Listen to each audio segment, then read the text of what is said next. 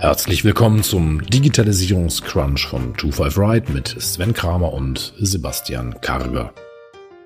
Mit hanseatischer Zurückhaltung, einem kritischen Blick und einer klaren Meinung informieren, sortieren und bewerten die beiden Digitalexperten die aktuellen Entwicklungen und Trends rund um die Digitalisierung. Und jetzt viel Spaß!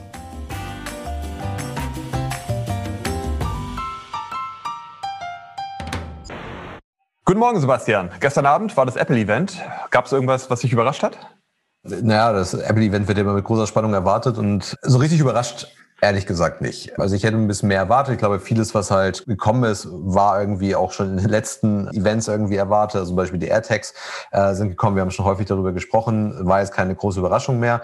Es waren dann eher so die Kleinigkeiten, die mich überrascht haben. Ich fand die AirTags dann ja erstaunlich schlank und irgendwie stilvoll gelöst. Also das hätte ich irgendwie anders erwartet. Ich glaube, es gab ja noch nicht so richtig Bilder oder ja nur ja vermeintliche Bilder, wie es eventuell aussehen könnte.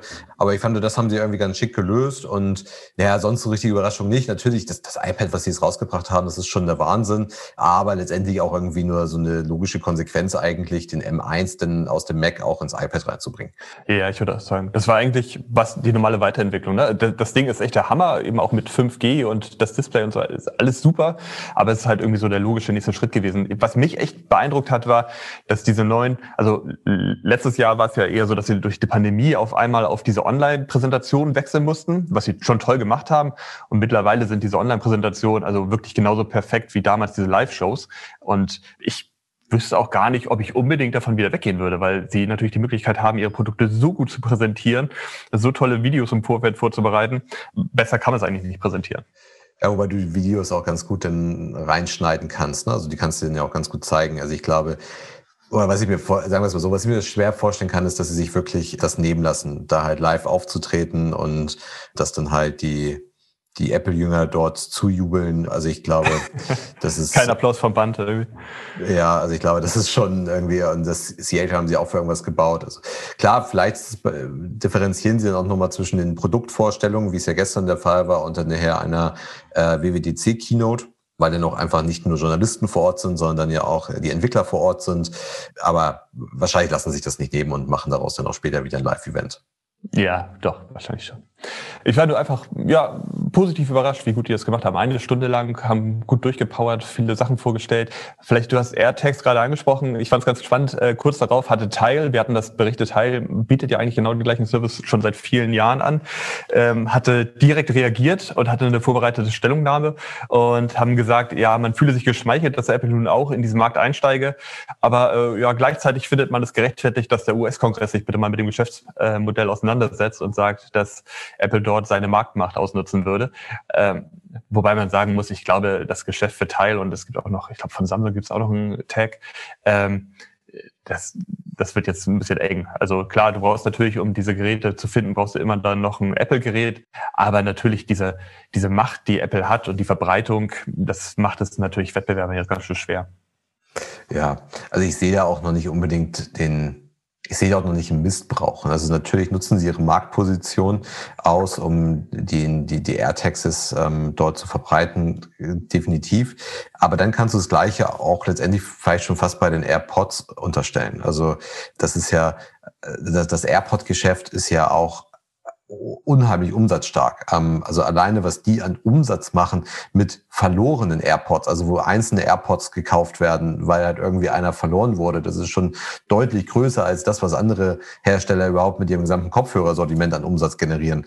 Und da, da könnte man das letztendlich dann auch schon sagen. Und du könntest auch sagen, ja, Mensch, wenn ich jetzt schon ein iPhone und ein iPad habe, dann ist die logische Konsequenz auch, dass ich dann halt auch ein MacBook habe zum Beispiel. Also ich glaube, also ja, sie nutzen definitiv ihre Marktposition aus und aber das, das machen viele große Unternehmen. Also für, für den Siemens ist es auch einfacher, ein gewisses Produkt im Markt zu bekommen, weil Siemens draufsteht. Deswegen, ich weiß nicht, ob unbedingt ein Missbrauch vorliegt, aber gut, das, das müssen dann andere an dieser Stelle bewerten.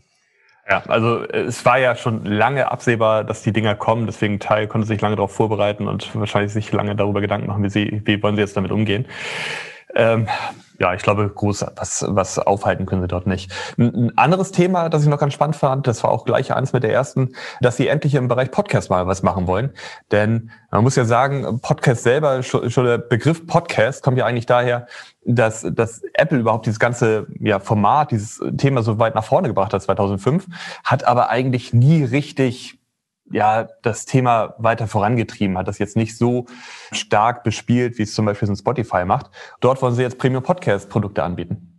Ja, aber wie, wie war denn das genau? Also ist das jetzt so, dass Sie, dass Sie das in auch Eigenproduktionen bringen oder kann ich jetzt als Content Creator dann halt ähm, sagen, ich möchte dafür ein ja, einen gewissen Preis haben. Weil wir haben, also meine klar, die, die es hier hören, die wissen ja, wir machen hier selber einen Podcast. Und äh, wir haben also als Podcast-Creator direkt heute Morgen eine E-Mail bekommen, wo halt drin stand, dass ich dann als Content-Creator, also als Podcast-Creator, jetzt einen Preis festlegen kann. Aber wollen die auch äh, Eigenproduktion machen? Das haben sie nicht gesagt, aber es ist halt so, dass du selber als Creator kannst du jetzt dich anmelden für das Programm, zahlst 19,99 Dollar im Jahr und kannst dann diesen Premium-Podcast anbieten und kannst dann halt sagen, dass deine Show oder bestimmte Folgen äh, einen gewissen Preis haben und dann zum Beispiel ohne Werbung ausgesteuert werden und äh, also für diejenigen, die es abonnieren oder früher ausgesteuert werden. Und Apple selber bekommt davon im ersten Jahr 30 Prozent und in den folgenden Jahren werden es dann 15 Prozent. Und du kannst dann halt spezielle Podcast-Formate nur für deine Abonnenten bereitstellen. Ja, die typischen 30 Prozent. Ähm. ja, da wollten Sie dem, äh, wollten Sie dranbleiben. Du hattest selber gestern, glaube ich, schon diese Idee gehabt. Wahrscheinlich ist es nachher dann irgendwann auch in dem ganzen ähm, Apple One mit dabei. Ja, also klar, man, man könnte sagen, Apple ist da wieder reichlich spät äh, und äh, um das Audioformat irgendwie für sich zu erkennen, beziehungsweise vielleicht besser gesagt, das Audioformat dann auch für sich zu monetarisieren. Ähm, das haben sie ja bisher nicht gemacht man hat auch mal so ein bisschen den Eindruck, dass diese Podcast-App ist im Vergleich zu vielleicht Spotify dann auch so ein bisschen rudimentär aufgebaut war. Also ich gehe davon aus, dass es deutlich mehr kommt als auch nur diese reine Monetarisierung. Ich gehe auch davon aus, dass sie deutlich mehr Funktionen reinbringen werden in das ganze Thema. Aber äh, ja, also sie sind ja relativ spät auf den Zug aufgesprungen mit den Audioformaten, denn man sieht hier das, was gerade ähm, mit, mit Clubhouse und Co. passiert. Also ist Clubhouse ist eher weniger, die sind ja gerade wieder so ein bisschen am Abappen, aber halt die ganzen Klone, die daraus resultieren. Audio ist halt irgendwie das große Ding aktuell. Und ähm, deswegen, es war ein logischer Schritt, auch wenn sie, teil, wenn sie vielleicht ein bisschen spät waren damit. Hast du absolut recht.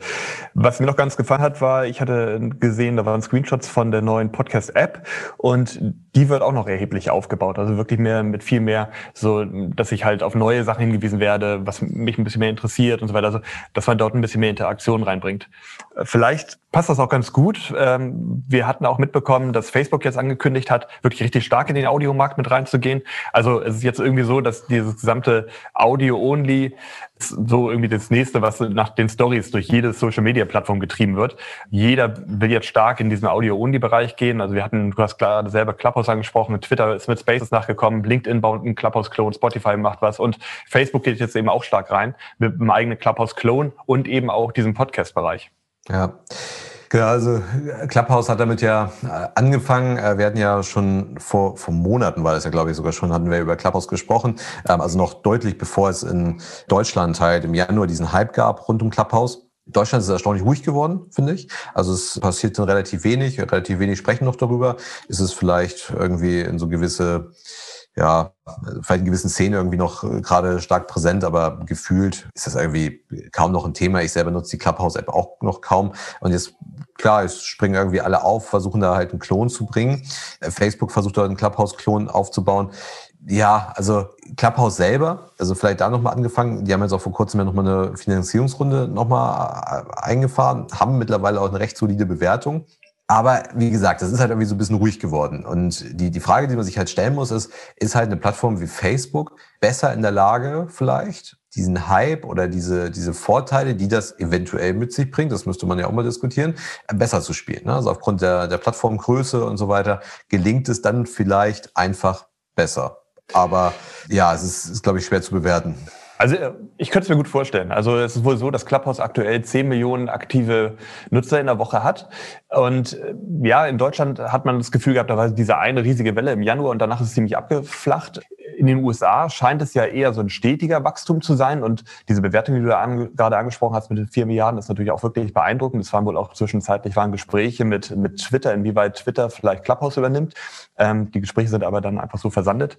Aber ich glaube auch, dass Facebook einfach aufgrund seiner Größe mit 2,5 Milliarden Nutzern einfach einen großen Vorteil gegenüber Clubhouse hat. Weil Clubhouse musste erstmal die gesamten Follower aufbauen. Plus ist es immer noch nicht möglich, das überhaupt auf Android zu benutzen. Das war auch selbst in dieser Bekanntgabe mit der 4 Milliarden Bewertung war Android immer noch kein Thema.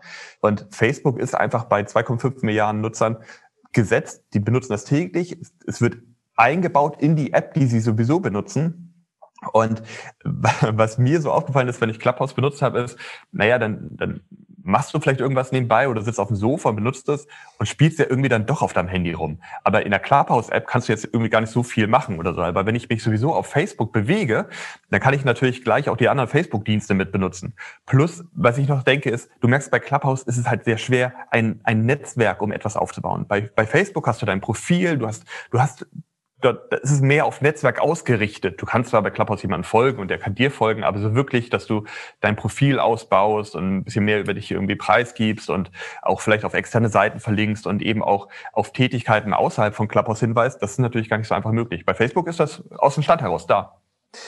Ja, äh, genau. Und was, wo ich halt bei diesem Format, unabhängig von Clubhouse, einfach ein Problem sehe, ist, man, man hatte einfach eine andere Art der Aufmerksamkeit, die man benötigt bei den Konsumenten, also die sich das halt anhören.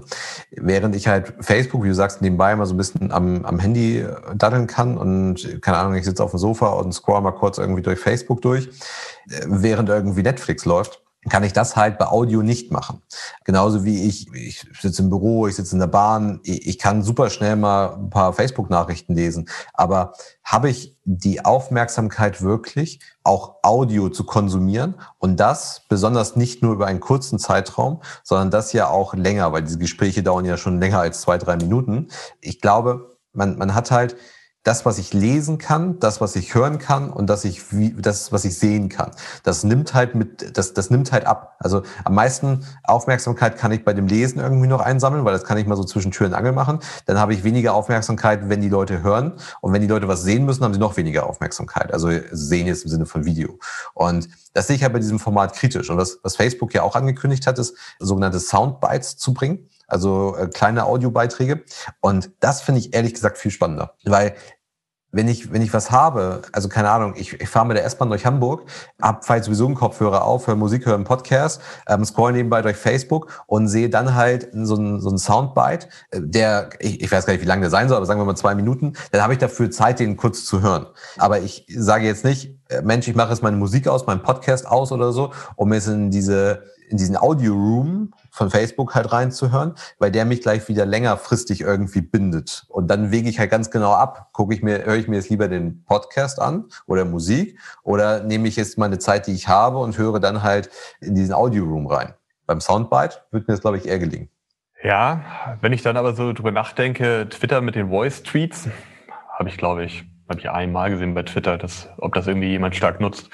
Ja gut, äh, das, das, das Thema haben wir überall. Also das ist ja sehr, sehr plattformabhängig, also finde ich. Also es gibt ja durchaus Sachen, die halt auf einigen Plattformen funktionieren und auf einigen Plattformen nicht funktionieren. Man muss ja auch sagen, Facebook ist da ja Weltmeister im Kopieren. Und die haben ja in der Vergangenheit immer wieder gerne äh, Features aus anderen äh, sozialen Netzwerken kopiert. Ich glaube, das prominenteste Beispiel ist wahrscheinlich, sind wahrscheinlich die Stories, würde ich sagen, die bei Instagram sehr, sehr erfolgreich sind. Also ich glaube, das ist der elementare Baustein mittlerweile von Instagram. Ohne Stories wäre Instagram bei weitem nicht dort, wo sie heute sind. Bei Facebook funktionieren sie nicht. Also würde ich sagen. Man muss auch sagen, also vielleicht ist auch immer Deutschland und USA auch ein unterschiedlicher Markt, siehe Facebook Messenger, der ja in den USA so stark genutzt wird wie WhatsApp hier in Deutschland. Aber es ist halt, glaube ich, sehr stark davon abhängig, wie es auf der jeweiligen Plattform funktioniert. Also es kann auf einer Plattform funktionieren. Also es kann bei Twitter nicht funktionieren und bei Facebook könnte es funktionieren. Ne? Das stimmt. Du hast natürlich auch unterschiedliche Nutzer dort. Ja, das stimmt. Ja. Ähm, genau, genauso wie die, Entschuldigung, aber genauso wie die Fotofunktion. Ne? Also die Fotofunktion von Snapchat, dass die, ähm, dass die Bilder wieder verschwinden, das hat Facebook auch gemacht. Ja, aber hat nicht funktioniert. Das ist total gefloppt. Genau, das hat gar nicht funktioniert. Ja, genau. Ja. Das stimmt. Und wir hatten in der Vergangenheit häufiger darüber gesprochen. Am Ende sind natürlich besonders wichtig die gesamten Creator, um überhaupt den entsprechenden Content zu machen. Und da hat Facebook schon von vornherein jetzt angekündigt, mit der Bekanntgabe von diesen neuen Audioformaten, dass sie die Creator sehr, sehr stark halt äh, mit daran beteiligen wollen und dass sie eben die Möglichkeiten haben, dort das Creator den Content monetarisieren können. Etwas ähnliches, was wir bei Clubhouse jetzt gesehen haben. Äh, Clubhouse bietet für, ich glaube, 60.000 Creator jetzt in der Testphase das an, dass ich einem, einem Raumbetreiber Geld schicken kann. Ich glaube, Clubhouse bekommt im ersten Schritt gar nichts davon ab, sondern nur, wer, welcher Betreiber war im Hintergrund nochmal? Stripe war das. Stripe war das, genau. Ich glaube, die bekommen ein paar Also als Zahlungsdienstleister. Ja. ja, genau, als Zahlungsdienstleister. Der bekommt ein bisschen was ab, aber sonst geht das komplett an die Creator und das soll die natürlich so ein bisschen motivieren, dann auch ähm, ja weiterhin Clubhouse aktiv zu halten, Rooms zu, äh, zu haben, auch diese bestehenden, wiederkehrenden Rooms zu haben. Und was ich spannend fand, weil Clubhouse damit sehr, sehr früh jetzt anfing äh, mit Monetarisierungsmodell. Wahrscheinlich mit, mit der Bewertung und so weiter mussten die jetzt auch irgendwie schnell was nachliefern, warum das ganze Thema langfristig sich auch rechnet. Aber das will Facebook auch von vornherein halt mit anbieten und damit natürlich die Creator auch an sich binden. Ja, aus der Monetarisierung haben sie nie einen Hehl draus gemacht. Ne? Also die haben sie Sie haben immer gesagt, Sie wollen monetarisieren, das haben Sie von Anfang an gesagt. Was mich irritiert hatte, als ich das die erste Meldung gelesen hatte dazu ähm, und groß Clubhouse Payments darüber stand, ich gedacht, okay, was, was planen die dort? Ähm, und ich finde den Begriff ein bisschen irreführend, ehrlich gesagt, weil Sie, wie du ja richtig beschrieben hast, Sie machen letztendlich nichts anderes als nur ihren Creatoren halt ja, die, die Möglichkeit zu bieten, das halt zu monetarisieren. Aber das ist nicht irgendwie Payment im Sinne von, ich kann irgendwie mit Clubhouse irgendwo bezahlen. Das ist, fand ein bisschen irreführend. Äh, ja, obwohl, obwohl die Art, äh, die Art, wie ich den Creator bezahle, finde ich dann auch schon so ein bisschen plump. Also es ist jetzt nicht so, also jetzt nicht, auch nicht besonders äh, intelligenter, das jetzt bei Apple Podcasts zu machen, dass ich dann irgendwie so ein Abo abschließe. Aber ich finde es bei Clubhouse noch plumper, weil du machst es so, dass du, du musst das Profil desjenigen aufrufen, dass da unten so ein Button Geld senden und dann kannst du ihm Geld senden. Also das finde ich halt so ein bisschen, das ist eher so eine Art Spende, die du halt rüberschiebst. Ja, und auch das ist kopiert, ne? Also haben wir eben schon drüber gesprochen, was Facebook macht, macht Clubhouse ja nicht anders. Klar, äh, irgendwie, man kann das Rad doch nicht mehr neu erfinden, das ist schon klar, aber das dann nicht Twitch oder so machen, das äh, halt sehr, sehr ähnlich. Ja, ich fand nur die Art halt einfach, ich meine, auch technisch steckt da jetzt nicht besonders viel hinter. Ne? Du hast da einfach einen Button eingefügt und dahinter sitzt halt ein anderer Dienstleister, der dann nachher die Überweisung durchführt und fertig. Ja. Was ich, was ich spannend finde, ist, und da bin ich aber noch nicht zu keiner abschließenden Meinung selber dazu gekommen ist, wie sich Apple dazu verhalten wird. Wir hatten ja eben schon bei Podcast auch darüber gesprochen, so die obligatorischen 30 Prozent, die sie immer einstreichen. Und jetzt haben wir halt den Fall, dass ich eigentlich, also also wie gesagt, das ist noch eine Bewertung, die ich abschließend für mich noch nicht vorgenommen habe, aber es könnte theoretisch ein In-App-Kauf sein, der dort stattfindet. Mhm. Ja. Und du meinst bei Clubhouse jetzt, ne? Ja, genau. Und ich bin gespannt, wie sich das verhalten wird. Also Gegenbeispiel wäre halt, also nur weil ich die Zalando-App benutze, um eine Bestellung auszuführen, habe ich ja auch nicht einen In-App-Kauf, würde ich zumindest mal unterstellen. Und ich glaube, die Kooperation mit Stripe zeigt halt, okay, wir nutzen halt eben nicht das Apple Payment an der Stelle, würde ich auch mal unterstellen. Also man, kann es halt nicht wirklich sehen, weil es ist bisher nur einer sehr, sehr kleinen Usergruppe ermöglicht, diese Funktion zu nutzen. Aber ich, ich könnte mir durchaus vorstellen, dass es ein In-App-Kauf ist und dass es zumindest in irgendeiner Art und Weise eine Reaktion von Apple gibt, weil die wahrscheinlich dann auch hier die 30 Prozent für sich beanspruchen würden. Ja, vielleicht ist das aber eben auch der Grund, warum die das jetzt momentan so lösen, dass du einfach nur Geld transferierst. Also dass du halt dem, dem Creator Geld zuschickst vielleicht gar nicht wirklich, dass du irgendwas kaufst oder ein Abo abschließt oder so. Vielleicht hat das, hat das einen Grund gehabt, dass sie momentan noch so vorgehen. Ja. Muss man mal abwarten, wie Apple da reagiert, weil ähm, klar, wenn dann nachher viel drüber geht, dann wird Apple das natürlich auch äh, ganz genau hingucken. Und dann ist natürlich interessant, dass Clubhouse aktuell nur auf Apple-Geräten läuft. Also die können sich natürlich auch mit Apple jetzt auch nicht verscherzen, weil, weil sonst ist Clubhouse erstmal tot. Ja, also man muss wirklich mal gucken, wo, da denn der Cut nachher ist. Also was ist eigentlich wirklich ein In-App-Kauf? Weil, wie gesagt, ich kann mir jetzt halt nicht vorstellen, dass Zalando permanent äh, oder die ganzen Shopping-Apps, die da draußen sind, dass auch Amazon oder sowas, die werden jetzt nicht 30 Prozent ihres Umsatzes da oder wie viel es auch immer ist, dann nachher beim In-App-Kauf an Apple abgeben. Nee, klar. So, aber für sich beanspruchen würden sie es wahrscheinlich. Vielleicht abschließend passt noch ganz gut. Ähm, neben diesen Ambitionen von diesem Clubhouse-Klon von Facebook hat Facebook auch ähm, noch was weiteres im Bereich Audio angekündigt. Und zwar wollen sie ihre Kooperation mit Spotify verstärken. Und es ist so, dass du halt Podcast von Spotify in der Facebook-App hören kannst. Und diese Kooperation zwischen Facebook und Spotify ist gar nicht so neu, also die kooperieren schon länger. Aber jetzt soll es eben sein, dass du auch Podcasts von Spotify auf der Facebook-Plattform hören kannst. Und gerade dort sehr stark das Thema greift, dass anhand deiner Interessen, über die Facebook natürlich sehr gut Bescheid weiß, die bestimmte Podcast-Episoden vorgeschlagen werden. Und das, glaube ich, könnte nochmal ziemlich spannend werden für das gesamte Podcast-Thema. Wir diskutieren ja auch häufiger darüber, wie findet man jetzt irgendwie einen neuen Podcast, wie wird man auf etwas aufmerksam gemacht. Und das, glaube ich, könnte natürlich gerade auf einer Plattform wie Facebook, wo ich mich viel länger drauf aufhalte, andere Möglichkeiten haben zur Visualisierung. Das könnte doch mal ein ganz guter Punkt werden.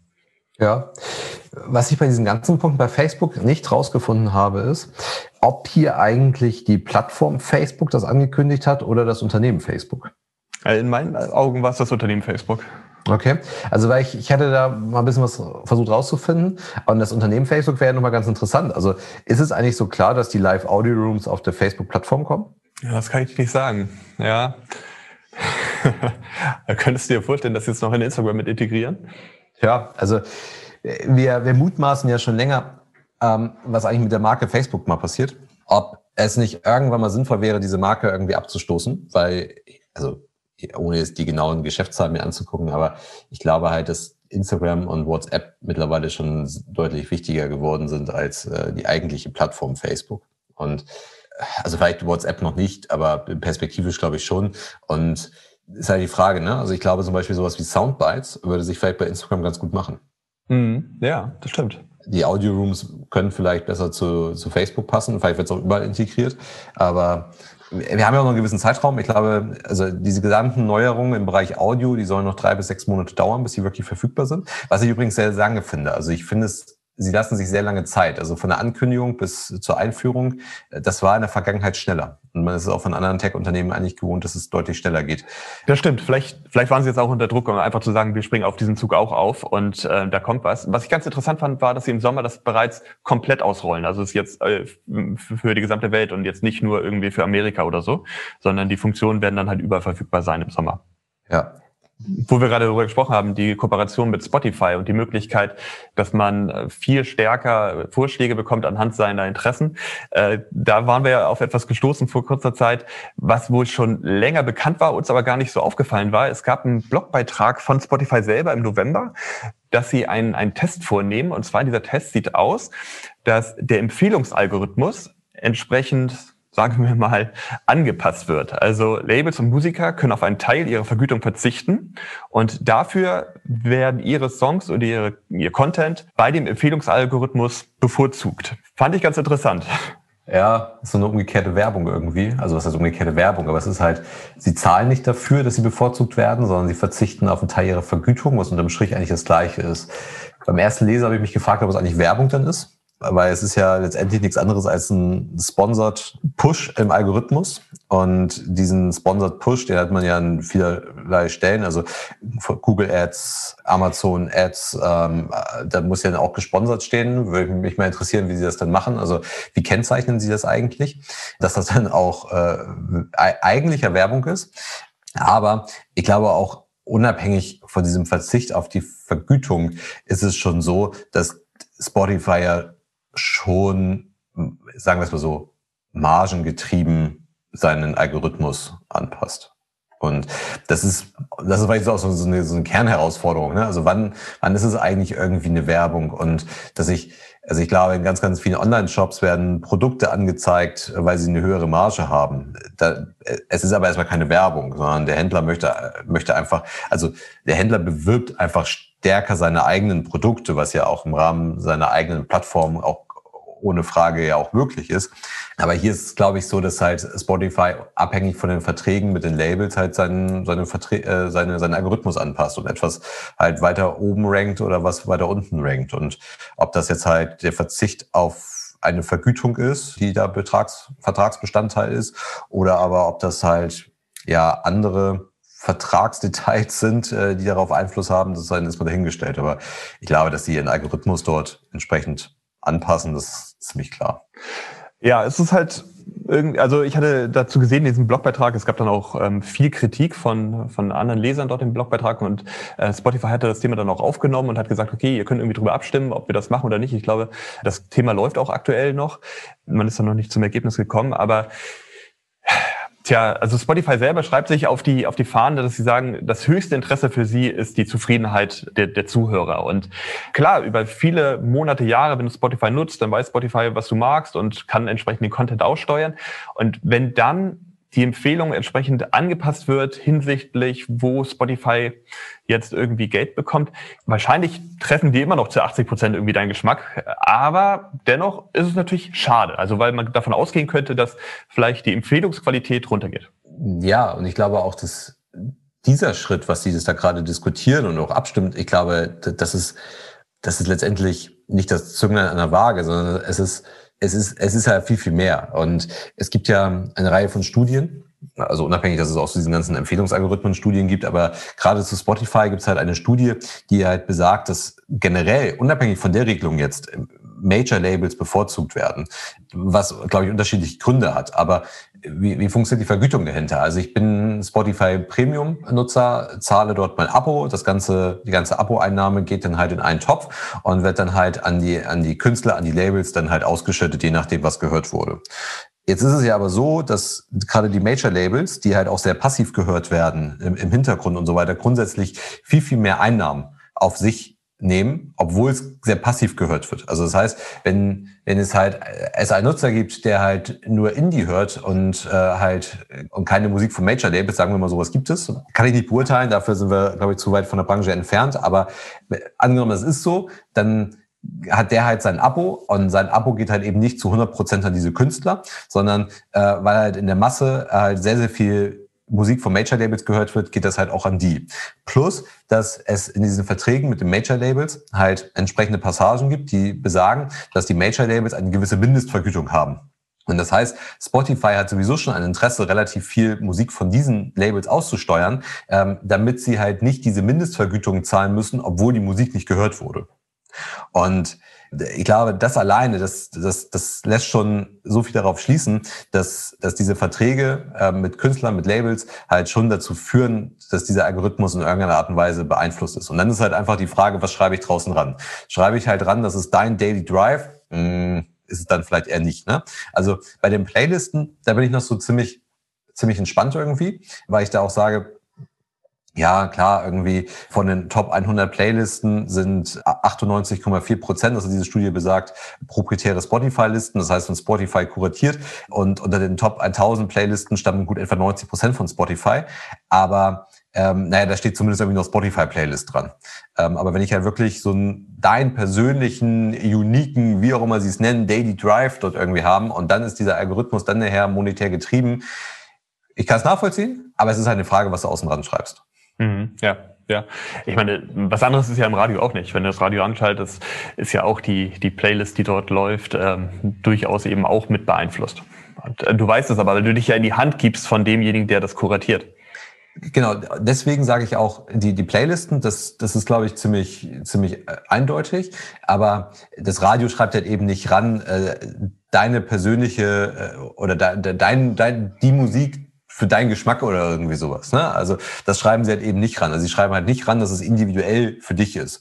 Und äh, das macht halt äh, Spotify an einigen Stellen zumindest. Und da, das finde ich ja so ein bisschen schwierig. Und dann kommt halt der Punkt dazu, es gibt eine relativ neue Studie, die besagt, dass Menschen stärker Algorithmen vertrauen als sich selber oder auch als einem Influencer.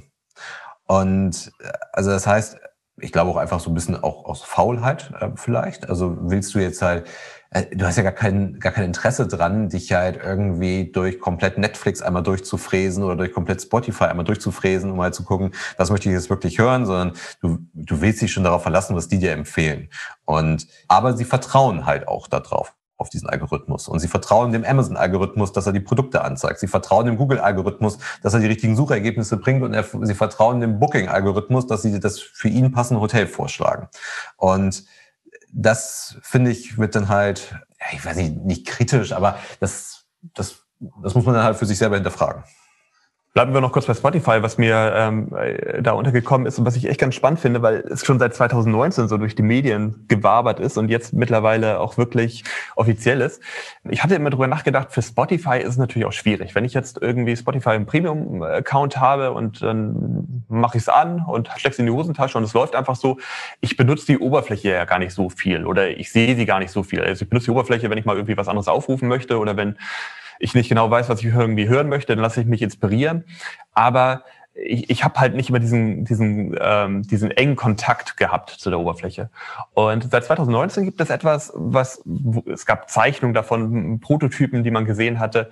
Und zwar, wir sagen das ja so gerne, die Macht liegt im Device und es gibt eine eigene Hardware jetzt von Spotify, die ich als Premium-Kunde in den USA, ich kann mich, es gibt eine, eine tolle Webseite dafür, wo ich mich anmelden kann, um ähm, diese Hardware zu bekommen. Sie ist kostenlos, ich muss nur das Shipping bezahlen. Und es handelt sich dabei um, ja, es wird genannt das Casting. Wahrscheinlich eben, weil es seit zwei Jahren so in den Medien war und irgendwie alle gesagt haben, ja, dieses Auto, Autoding irgendwie, an dem sie arbeiten. Das nennen sie jetzt auch offiziell Casting. Man kann sich das vorstellen, das ist ungefähr so groß wie ein Handy und man kann es in seinem Auto an die Armaturen anklipsen, mit einem Display drauf, paar Tasten, in einer Sprachsteuerung, auch spannend. Hey Spotify ist, ist die Ansprache. Und auf diesem ähm, Gerät, auf dem Casting, läuft halt die, eine Spotify-Oberfläche und ich kann darüber mir Spotify direkt in mein Auto holen. Ja, das, was ich zuerst denken musste, äh, als ich das, als ich das damals gelesen habe, war diese UKW Transmitter, mhm. die man damals fürs Auto kaufen konnte. Äh, konnte man irgendwie so einen, äh, einen Zigarettenanzünder irgendwie reinstecken und konnte dann halt sein, ähm, die Musik von seinem Smartphone, von seinem iPod damals oder so, dann halt auf sein Radio übertragen. Also ich habe nachgeguckt, UKW kann es nicht. Also es, äh, die Übertragung läuft via Bluetooth, Kopfhörerkabel oder USB. Ja, also ist natürlich, also auf der einen Seite sage ich halt, ja, das ist, das macht irgendwie alles Sinn, weil natürlich fahren da draußen ja viele Autos durch die Gegend, die halt eben nicht irgendwie super neu sind, äh, wo ich dann halt CarPlay nutzen kann oder Android Car oder sowas nutzen kann, sondern oder die vielleicht auch schon irgendwie Apps vorinstalliert haben. Ich glaube, in der neuen Volkswagen-Generation kann ich auch wirklich Apps richtig installieren. Also Volkswagen hat einen eigenen App Store. Over the Air? muss ich in die Werkstatt für. muss, für einen App Store muss ich fünf Stunden in der Werkstatt stehen. Aber ähm, nee, ich glaube, also ich glaube, damit wollen wir nochmal eine eigene Folge hier füllen. Ich glaube, weil das ist, es, es gibt einen eigenen Store, da, kann, da kannst du auch Alexa runterladen. Das geht. Aber ich glaube, das ist, ich glaube, viel mehr geht dann auch noch nicht. Aber ich, ich habe halt relativ viele alte Fahrzeuge. Ich hatte, glaube ich, mal gelesen, irgendwie das Durchschnittsalter der Fahrzeuge äh, auf den äh, deutschen Straßen ist, glaube ich, 9,6 Jahre. Hätte ich nicht so hoch erwartet, ehrlich gesagt, aber äh, gut. Und dann muss ich jetzt sagen, okay, wie sind diese Autos ausgestattet? Und dann macht es halt Sinn, da vielleicht so ein Device reinzusetzen. Also ich, ich, ich, kann, ich kann dir das bestätigen. Also Spotify selber sagte, ähm, die haben eine Analyse gefahren und in den USA ist das Durchschnittsalter elf Jahre und so ein Auto hält ungefähr 18 Jahre. Ja, okay. Das und die haben natürlich kein modernes Infotainment-System mit da drin. Ja, so, also da, da mag es halt Sinn machen, aber es ist dann halt wahrscheinlich eine Übergangszeit. Ne? Also ja, ich glaube, genau. dass sie die, die Macht liegt im Device. Das kriegen sie damit nicht hin, weil es ist, es, es trifft erstmal nur auf eine sehr kleine Zielgruppe zu, glaube ich, die das tatsächlich in Anspruch nehmen. Also nicht dieses Perspektiv, also die, die da erstmal Mehrwert von haben, weil ich glaube, aufgrund des Durchschnittsalters ist das halt, ist die Zielgruppe relativ groß. Aber ich glaube, die ist halt wirklich in Anspruch nehmen und es ist dann halt nur eine Übergangszeit und dann verlieren sie das Device wieder, weil es, es ja, ich, ich habe denn auf meinem iPhone, auf meinem Smartphone habe ich das halt irgendwie, ähm, oder ich habe es nachher später auch wirklich in meinem Auto direkt drauf. Ich, ich bin absolut bei dir. Ich sehe das auch als Übergangslösung. Aber ich glaube, das kann ein interessante Lösung sein. Also man muss sich auch vor Augen halten, die, die geben das Ding ja umsonst raus. Es, der, der Marktwert liegt wohl ungefähr so bei 80 Dollar für dieses Gerät, aber die vergeben das halt umsonst an ihre Premium-Kunden. Ich glaube schon, dass es eine Berechtigung hat für die nächsten Jahre, weil du halt den Markt sicherst, ne? weil alle werden stärker, Apple wird immer stärker, es gibt dann vielleicht nachher irgendwie auch das Apple-Auto, die Leute kaufen sich neue Autos, die werden sehr stark gefördert, die neuen Autos. Das heißt, also da wird es nochmal eine Umwälzung geben. Und ich finde, für die nächsten Jahre ermöglicht das Spotify halt eine gewisse Sichtbarkeit und, und ich bin nah am Kunden. Der Kunde lernt die Interaktion mit Spotify. Dann in dem Zuge eben, was ich gerade angesprochen habe, mit Hey Spotify, die haben mal eigene Voice Commander entwickelt, wo natürlich der Kunde anfängt auch zu lernen, mit, damit zu agieren. Also ich glaube, zur Markenbindung kann das für die nächsten Jahre interessant sein. Sie selber sagen auch, das ganze System, also unabhängig von Volkswagen, also dieses Casting ist updatefähig. Und das heißt, das Ding, was Sie da ins Auto gebaut haben, kann auch, das sagen Sie selber, in ein paar Jahren ganz anders aussehen. Mhm. Und ich, ich finde den Gedanken für ein paar Jahre spannend. Ich glaube, auch in vier Jahren gibt es das Ding wahrscheinlich nicht mehr, aber in der Übergangsphase könnte Spotify helfen. Ja, also klar, helfen kann das. Ähm, ob das dann, ob das noch anders aussieht oder gar nicht mehr aussieht, das ist dann halt die Frage. Ähm, aber ich glaube halt, äh, erstaunlicherweise ist ja, oder das heißt erstaunlicherweise, aber Spotify ist ja auch eine der wenigen Apps, die überhaupt über CarPlay funktionieren.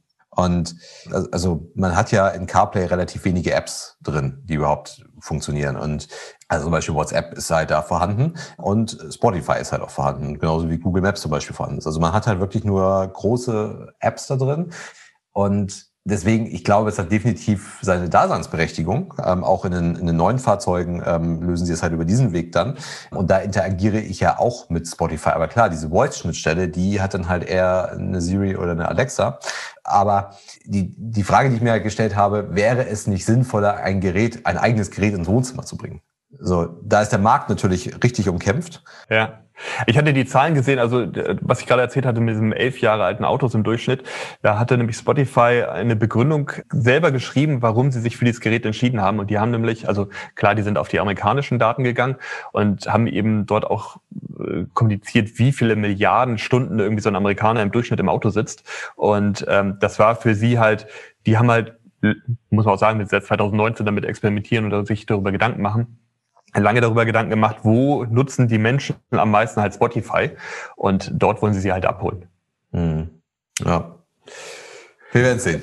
Also vielleicht dann aber auch noch sogar, also es wäre ja sogar so, wenn ich dann halt Spotify irgendwie wie so ein HomePod im Wohnzimmer stehen habe, da gucke ich halt dann doch nicht wieder die ganze Zeit drauf. Ne? Wenn ich halt es eher im Auto habe, direkt im Sichtfeld und das halt über Stunden. Wir warten ab. Ich fand spannend. Ja. Wir, genau, wir, wir warten mal ab. Ähm, vielleicht sprechen wir auch in zwei Monaten nicht mehr drüber oder vielleicht ist es auch nur die Vorstufe ein Spotify Car. Mal gucken. das kam gestern Abend wieder nicht beim Apple Event. Aber das äh, war vielleicht auch nochmal ein Thema, das ist gerade angesprochen mit dem CarPlay. Ich hatte nämlich gelesen, dass äh, Apple absichtlich noch die Ausstattung vom CarPlay so ein bisschen zurückhält, weil sie selber da sich noch mal breit machen wollen. Und ähm, wir hatten ja auch vor kurzem dieses Video gesehen, dass Alexa, oh, das ist ein guter Punkt, da können wir gleich mal rübergehen, dass Alexa mittlerweile im Lamborghini verbaut ist und jetzt nicht einfach nur, dass ich Alexa ansprechen kann, bitte spiel jetzt mal irgendwie Amazon Music, sondern dass ich Alexa im Lamborghini ansprechen kann in eine Interaktion mit dem Fahrzeug. Also, das wirklich Einfluss auf die Fahrzeugtechnik hat. Ja, das ist ja das ist ja Volkswagen-Konzern, das ist nicht nur Lamborghini, die das halt machen. VW macht das auch. Ich habe auch schon mal versucht, dort Alexa zu installieren, ist bisher daran gescheitert, dass ich es nicht geschafft habe, eine Adresse in meinem, in meinem Account zu hinterlegen. Also auch seltsame Zusammenhänge. Aber also ich, man muss halt für den Alexa-Install im Auto muss man halt eine Adresse hinterlegen in seinem Account und diese Adresse kann ich aus irgendwelchen Gründen nicht hinterlegen, was ich bisher nicht verstanden habe. Also das ist ziemlich komplex. Aber ja, das, das zieht ins Auto ein und Apple glaube ich, hält sich da halt relativ zu. Ja, aber ich muss mal hinterfragen, du kannst da mit dem Alexa in deinem Volkswagen die Technik, sagen wir mal zum Beispiel, Alexa schaltet die Lüftung an. Das würde gehen. Das würde ich ganz gerne mal ausprobieren, ob das geht. Ich glaube, das geht mir noch nicht. Also ich würde mal sagen, das ist halt im Volkswagen-Konzern dann auch komplett ausgerollt, wenn sie das bringen. Also es macht definitiv Sinn, aber ich würde es gerne mal ausprobieren, aber es scheitert daran, dass ich es noch nicht mehr installiert kriege. Aber vielleicht muss ich dann auch noch mal fünf Stunden in der Werkstatt und ein Update machen, dann geht's vielleicht. Äh, genau. Ähm, und Apple scheint sich da ja ähm, ein bisschen zurückzuhalten, wie du auch sagst, weil ja immer noch dieses eigene Auto dort auch im ja, so in der Luft äh, wirbelt ähm, und bisher immer irgendwie eher was abgekündigt wurde, als dass da was angekündigt wurde. Und ich glaube, bei Amazon gibt's dort jetzt ähm, keine ja, Ambition, irgendwie da in die Richtung zu gehen, weshalb vielleicht Alexa einfach schon ein Stück weit ähm, intensiver in die Autos integriert ist. Ja, das könnte ich mir bei Amazon auch nicht vorstellen. Wobei Amazon wieder sehr positiv in den Medien war. Und zwar hat Jeff Bezos jetzt, glaube ich, bekannt gegeben, 200 Millionen Prime-Kunden haben die. Ja, äh, enormer Sprung, finde ich. Also sie haben, glaube ich, die 100 Millionen Marke haben sie, glaube ich, vor circa drei Jahren übersprungen. Ja, ich habe nachgeguckt. Im April 2018 hatten sie die 100 Millionen und die 150 Millionen hatten sie erst im Januar letzten Jahres. Also auch extrem Gas gegeben. Ja. 50 Millionen innerhalb von knapp einem Jahr. Ja. Corona ganz gut Gas gegeben. Ja, man muss ja sagen, es sind ja weltweite Prime-Kunden und ich habe ja als Prime-Kunde in den USA noch ganz andere Vorzüge, auch im Bereich Lebensmittel und so weiter. Also das heißt, man müsste sich vielleicht mal die Zahlen angucken, ähm, aber ich glaube, die veröffentlichen sie gar nicht, wie viele Prime-Kunden es in Deutschland gibt und wo das Wachstum tatsächlich herkommt, denn ich könnte mir halt gut vorstellen, dass das Wachstum primär aus den USA kommt. Äh, jetzt machen die nicht alleine 50 Millionen Prime-Kunden in einem Jahr, ne? Also das mhm, bei, bei irgendwie 330 Millionen Einwohnern oder wie viel die auch haben, machen die das nicht einfach mal in einem Jahr, aber ist auf jeden Fall beeindruckend. Also man muss eigentlich wirklich sagen, 200 Millionen Kunden, die auch Prime nutzen. Und ich weiß gar nicht, kann man Prime eigentlich unterjährig kündigen? Oder läuft das immer ein Jahr? Das kann ich auch nicht sagen. Also ich bin der Meinung, du kannst es auf jeden Fall monatlich bezahlen. Ja, genau, ähm, richtig. Und dann könnte es natürlich sein, dass du es dann eben monatlich kündigen kannst. Ja, aber sonst. Aber ich, ich würde mal unterstellen, dass die meisten da halt schon irgendwie ein Jahresabo abschließen. Und das finde ich halt schon enorm. Also du, das ist nicht eben mal so ein Netflix-Abo für 10 Euro oder was auch immer, ähm, was, was man da halt mal abschließt oder man hatte mal irgendwie, keine Ahnung, mal ein TV Now mal für 5 Euro im Monat, weil man irgendwas dort gucken will, sondern man, das sind ja schon Summen, die da auch bewegt werden. Also ich mach's halt, ich nutze es gleich ein Jahr, ich zahle halt, weiß nicht, 60, 70 Euro, glaube ich, für in Deutschland zumindest. Und ähm, also das finde ich schon, finde ich schon bemerkenswert. Aber man muss generell sagen, dass die ja auch, finde ich, momentan enorm viel Gas geben auf ganz, ganz unterschiedlichen Baustellen. Also, und sie damit ja auch irgendwie diese Prime-Mitgliedschaft immer weiter aufwerten. Ja, das ist richtig, genau. Du kriegst halt immer mehr Services, dass es immer mehr Sinn macht, Prime zu machen. Ähm, vielleicht, bevor wir gleich nochmal in diese neuen Entwicklungen reingehen, es ist natürlich auch eine extrem gute Kundenbindung. Wenn ich erst einmal Amazon Prime abschließe für ein Jahr, dann ist es natürlich so eine starke Kundenbindung, weil ich Amazon das gesamte Jahr über nutze. Und bevor ich halt irgendwo anders bestelle, dann bestelle ich erstmal bei Amazon. Genau. Ja. Plus dann eben die Service, die du angesprochen hast gerade.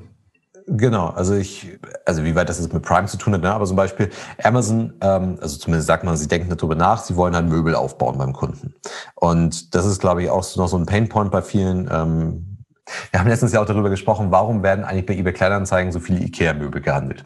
Und äh, ich behaupte halt immer, das kommt dadurch, weil die ja teilweise wirklich den Neupreis bezahlen bei eBay Kleinanzeigen. Das kommt dadurch, dass sie die Möbel nicht selber aufbauen wollen, ähm, was ja glaube ich, eher so ein IKEA-Image noch ist, was aber vielleicht gar nicht mehr so der Fall ist, dass dieser Aufbau irgendwie komplex ist. Ähm, so, und ich glaube, damit würden sie halt auch gerade diesen Möbelhandel nochmal einen gewissen Boost geben online, wenn ich halt Möbel bei Amazon kaufe, was aber vielleicht gar nicht unbedingt erforderlich ist, ich von Amazon geliefert bekomme und dann auch noch aufgebaut ähm, wird. Das heißt, ich neige vielleicht dazu, doch noch eher Möbel nochmal online zu kaufen.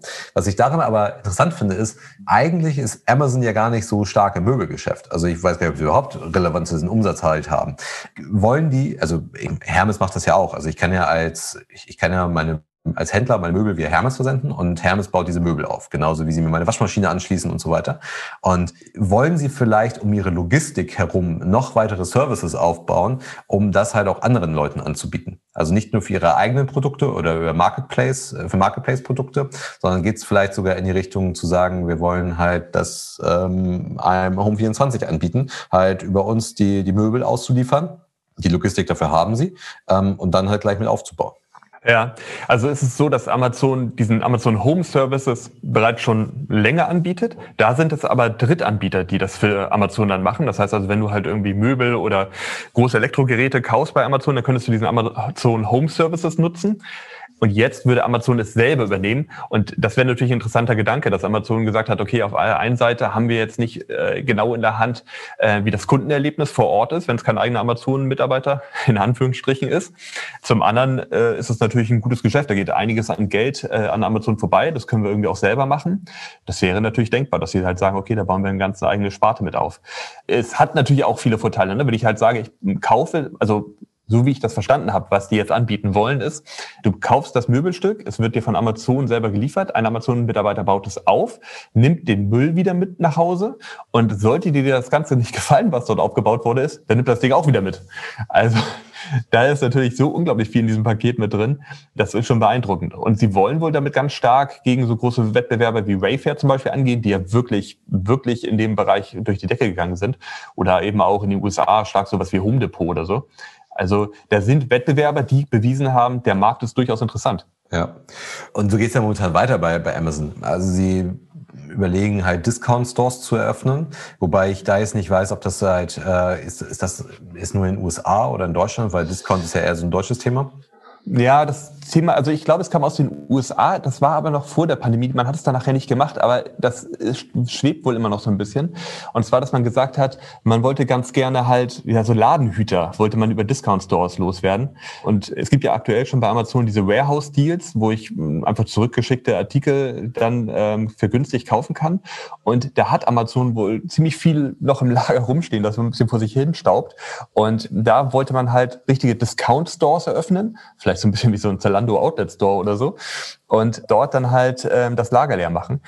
Das, ich hatte in dem Zuge hatte ich mal nachgeguckt. Also es ist so, dass Amazon beinahe schon 100 Stores draußen hat. Und zwar sowas wie diese Amazon Go, über den wir häufig äh, gesprochen haben, äh, Lebensmittelläden, aber auch diese Four-Stars-Geschäfte, wo halt Produkte angeboten werden, die halt besonders gut von Amazon bewertet werden. Also da jetzt einfach noch einen Discount-Store nebenbei aufzumachen und Ladenhüter loszuwerden, wenn man das irgendwie noch nett macht, ja, ja, plus dass ja auch in den USA ja auch die deutschen Lebensmitteldiscounter ganz gut durch die Decke gehen. Wahrscheinlich auch besonders in den Pandemiezeiten jetzt, aber man, man sensibilisiert gerade die Amerikaner halt, ich meine, klar, die, die, also die Amerikaner sind sowieso extrem rabattgetrieben. Also das, das ist ja definitiv so. Also ähm, alleine Black Friday oder ähm, auch ihre ganzen Couponschlachten, die die führen, also sie sind ja schon rabattgetrieben, aber es gab ja wenig so richtig Discount-Märkte. Und Aldi hat ja in den USA diesen überhaupt, glaube ich, erstmal so eine Sensibilisierung dafür geschaffen. Und äh, deswegen glaube ich, da, da sieht man halt auch den Erfolg, auch wenn man nicht unbedingt das im Lebensmittelbereich machen möchte, glaube ich, werden diese Amerikaner schon sukzessive für sowas sensibilisiert und kann ich mir deswegen ganz gut vorstellen, dass das, dass es funktioniert. Was, was wir ja auch gesehen haben, war ja vor kurzem, dass Amazon jetzt ein, ja, ein Friseur, Salon, Friseurstudio in London eröffnet hat und da ja auch mit, mit Amazon eigenen Produkten ähm, und so weiter dann halt auch spielen. Also die sind so umtriebig aktuell. Also von der, also dass, dass die Logistik machen, das ist ja irgendwie nichts Neues. Dass sie dass die Stores eröffnen, ist ja auch irgendwie, gut, das kennt man jetzt auch schon und man wartet ja irgendwie sehnsüchtig auf den ersten Store in Deutschland. Aber dass die jetzt halt sogar halt so in Dienstleistungssegmente gehen, wo sie noch nie tätig waren. Also ich weiß nicht, ob die, weiß nicht, die, die, den Umsatz, die Monetarisierung immer weiter hochtreiben wollen müssen oder ob es da auch wieder so ein Kalkül hintergibt, wie das alles ineinander greift. Aber es ist schon Wahnsinn, wie umtriebig sie momentan sind. Ja, das stimmt. Gerade dieser Friseursalon in London, wir hatten ja gestern die Bilder gesehen, die wurden gestern offiziell von Amazon auch veröffentlicht. Das äh, ist schon ziemlich beeindruckend. Wenn ich das richtig verstanden habe, ist es halt eher ein, eine Art Testgeschäft und zwar nicht unbedingt für das Haare sondern eher vom um Amazon-Produkte und Technologien dort drin auszuprobieren. Also sowas wie zum Beispiel AI dort äh, zu testen und äh, bestimmte Funktionalitäten. Ja, das ist ja, das ist ja genau der Punkt bei Amazon. Ne? Also sie haben überhaupt erst die Möglichkeit, wenn ich jetzt, also ich bin ein Microsoft, ich bringe auch eine ähm, Augmented Reality Technologie halt raus, ne? innerhalb meiner Cloud, wie es Amazon in AWS macht ich habe ja gar nicht die Möglichkeit, einfach mal äh, äh so ein Microsoft Friseursalon irgendwie aufzumachen. Ähm, Amazon hat halt diese Möglichkeit. Plus, dass ich das dann auch alles mit Prime kombinieren kann und so weiter. Also ja, gut, dafür hat Microsoft die ganzen Behörden in Deutschland, an die sie einfach ihr Zeug ausliefern können. Ja, okay, das stimmt. Aber äh, äh, äh, gut, damit, damit können sie auch nicht, ähm, nicht so gut testen, aber es ist halt einfach so ein großes Imperium. Das, das gibt ihnen ja, also nicht nur, dass die das Geld haben, mal Sachen schnell auszuprobieren, sie haben auch überhaupt erstmal das, das Spielfeld dafür. Ähm, mhm. Sachen auszuprobieren, weil was man da halt gesehen hat auf diesen Bildern, ich sitze halt vor dem Spiegel, kann mir halt eine Haarfarbe aussuchen und kann mir halt angucken, wie sehe ich mit dieser Haarfarbe dann am Ende tatsächlich aus. Und das ist ja dieses, dieses Spielfeld zu haben, etwas erstmal auszuprobieren, das hat halt kaum jemand anders. Mhm. Ganz genau. Und gerade die haben überhaupt diese Möglichkeit und die machen genau das, was eigentlich von, von allen so verlangt wird im Bereich der Digitalisierung. Also gerade neue Sachen auszuprobieren, ist einfach zu sehen, was passiert, was, was kann dabei rauskommen.